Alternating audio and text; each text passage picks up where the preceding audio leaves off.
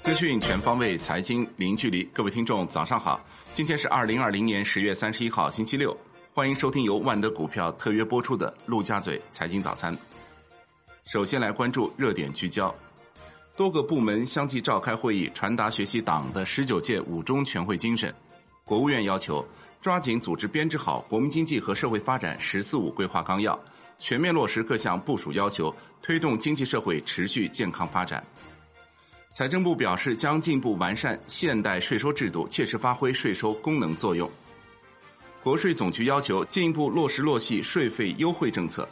央行称将抓紧研究提出金融业改革发展稳定工作要点。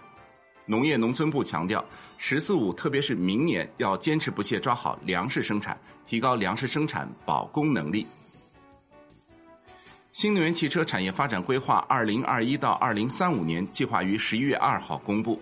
工信部副部长辛国斌带队赴广东深圳、福建宁德开展新能源汽车产业发展情况调研时表示，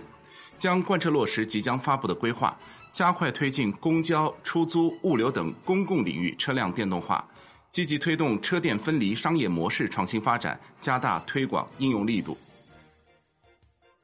资本市场“十四五”重点工作浮出水面，证监会明确六方面重点任务，包括加快完善多层次资本市场体系，进一步畅通直接投融资入口；把支持科技创新放在更加突出位置，加快建成优质创新资本中心；以注册制和退市制度改革为抓手，全面加强资本市场基础制度建设，着力健全市场风险预防、预警和防范处置机制。推动构建以科技手段为支撑的监管执法新模式，把建设和加强党对资本市场领导落实到资本市场改革发展稳定各项工作中。沪深交易所修订发布 QF、RQF 实施细则，扩大投资范围，新增允许合格境外投资者投资存托凭证、股票期权、政府支持债券等，允许参与债券回购、融资融券、转融通证券出借交易。将外资持股比例披露指标由百分之二十六调整至百分之二十四，优化外资持股合计超过百分之三十时减持安排。与此同时，中国结算修订细则扩大 Q 费、二 Q 费可选择的结算参与人类型，证金公司明确 Q 费和二 Q 费参与转融通证券出借事项，股转公司重点明确信息报备、持股比例限制等要求。标志着 Q 费和 RQ 费投资新三板挂牌股票步入实操阶段。陆金所在美上市首日收跌百分之五点一九，报十二点八美元，盘中一度跌超百分之十四，发行价为每 ADS 十三点五美元。好，来关注一下环球市场。美国三大股指普跌，道指收跌百分之零点五九，纳指跌百分之二点四五，标普五百指数跌百分之一点二一。苹果跌百分之五点六，波音跌百分之二点六，领跌道指。科技股大跌，Facebook 跌超百分之六，特斯拉跌超百分之五，推特跌超百分之二十一。本周道指跌百分之六点四七，纳指跌百分之五点五一，标普五百指数跌百分之五点六，三大指数均创三月以来的最大周度跌幅。十月道指跌百分之四点六一，纳指跌百分之二点二九，标普五百指数跌百分之二点七七，道指创三月以来最大月度跌幅。欧洲三大股指收盘涨跌不一，德国 D X 指数跌百分之零点三六，周跌百分之八点一六，月跌百分之九点四四；法国 C C 四零指数涨百分之零点五四，周跌百分之六点四二，月跌百分之四点三六。英国富时一百指数跌百分之零点零八，周跌百分之四点八三，月跌百分之四点九二。十月，欧洲三大股指均创三月以来最大月度跌幅。欧洲斯托克六百指数十月份下跌百分之五点二，是三月份大跌百分之十五以来的最大月跌幅。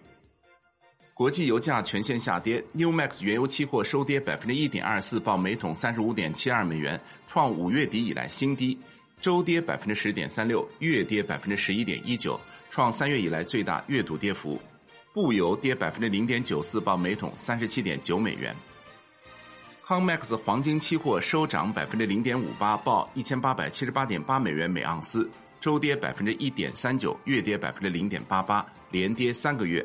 康 MAX 白银期货收涨百分之一点五二，报每盎司二十三点七一美元，周跌百分之三点八九，月涨百分之零点九四。伦敦基本金属多数收跌，LME 七铜跌百分之零点二五，七锌跌百分之零点五三，七镍跌百分之一点九八，七铝上涨百分之二点五，七锡跌百分之零点六六，七铅跌百分之一点五五。纽约尾盘，美元指数涨百分之零点一，报九十四点零二，本周上涨百分之一点三九，创一个月以来最大周涨幅。十月涨百分之零点一九，欧元对美元跌百分之零点二二，英镑对美元涨百分之零点一七，美元对日元跌百分之零点零四，离岸人民币对美元涨一百二十五基点，报六点六九六四。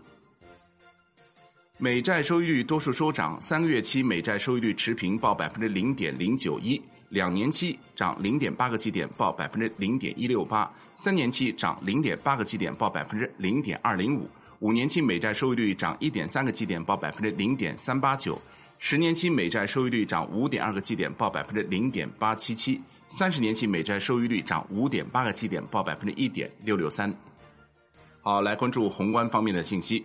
发改委副主任宁吉喆表示，“十四五”期间将全面促进消费，顺应消费升级的趋势。促进消费向绿色、健康、安全发展，发展服务消费，鼓励消费新模式、新业态发展，推动汽车等消费品由购买管理向使用管理转变，促进住房消费健康发展，发展无接触交易服务。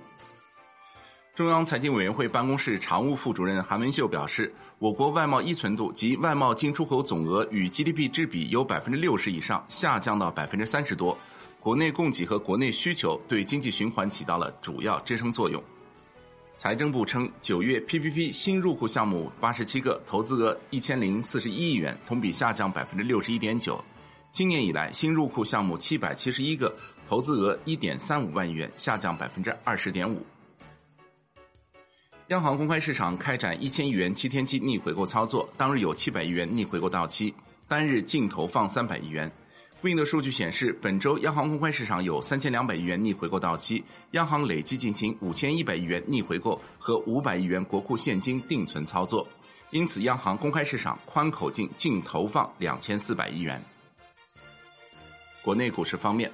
上证指数收盘报三千二百二十四点五三点，下跌百分之一点四七；深成指报一万三千二百三十六点六点，下跌百分之二点零九；创业板指报两千六百五十五点八六点，跌百分之一点六三。创业板综指报三千零四十五点零三点，跌百分之二点六二；中小板指报八千九百六十七点一一点，跌百分之二点二五；科创五零报一千三百九十三点九一点，跌百分之一点二九；万德全 A 报五千零五十七点二五点，下跌百分之一点九一。两市成交八千六百零二亿元。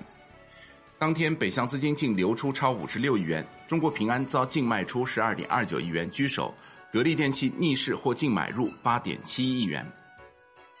香港恒生指数收盘跌百分之一点九五，报两万四千一百零七点四二点，周跌百分之三点二六。全日大市成交一千五百一十七点二七亿港元，前一个交易日为一千三百三十一点九亿港元。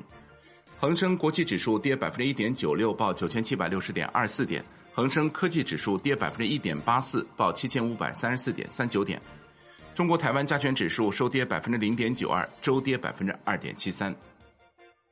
证监会就首发企业现场检查规定公开征求意见，规定首发企业现场检查的基本要求、标准、流程以及后续处理工作。检查内容为首发企业信息披露质量和中介机构执业质量。证监会核发新旭腾、东亚药业和立方制药三家公司 IPO 批文。与此同时，海天水务、野马电池首发过会，诺和智源、零电电控科创板首发十一月十号上会。金融方面，央行数据显示，境外机构个人九月末持有境内股票二点七五万亿元人民币，持有境内债券二点九八万亿元人民币，人民币房地产贷款余额为四十八点八三万亿元，同比增长百分之十二点八。金融机构人民币各项贷款余额为一百六十九点三七万亿元，增长百分之十三。楼市方面，据证券时报消息，房地产信托监管政策延续高压态势。银保监会信托部日前下发关于开展新一轮房地产信托业务专项排查的通知，要求继续严控房地产信托规模，强化房地产信托穿透监管，严禁为资金违规流入房地产市场提供通道，切实加强房地产信托风险防控工作。产业方面，华为 Mate 四零系列国内价格正式揭晓，四千九百九十九元起，相较于其约七千一百元的海外版价格降低超两千元。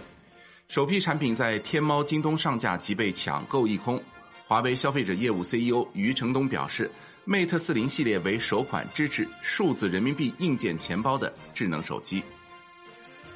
债券方面，现券期货震荡偏暖，国债期货小幅收涨，十年期主力合约涨百分之零点零七，银行间主要利率债收益率下行一个基点左右，资金面偏紧，主要回购利率多数上行。紫光集团存续债连续两天大跌。可转债行情明显降温，成交额跌破千亿元，超八成转债下跌。最后来关注外汇方面，在岸人民币对美元十六点三十分收报于六点七零零二，较上个交易日上涨一百零二个基点，周跌三百一十二个基点。人民币对美元中间价报六点七二三二，调升二十八个基点，周跌五百二十九个基点。十月份累计调升八百六十九个基点。好，以上就是今天陆家嘴财经早餐的精华内容，感谢您的收听。获取更多专业资讯，请打开万德股票 APP，也欢迎您的关注并转发。我们下期再会。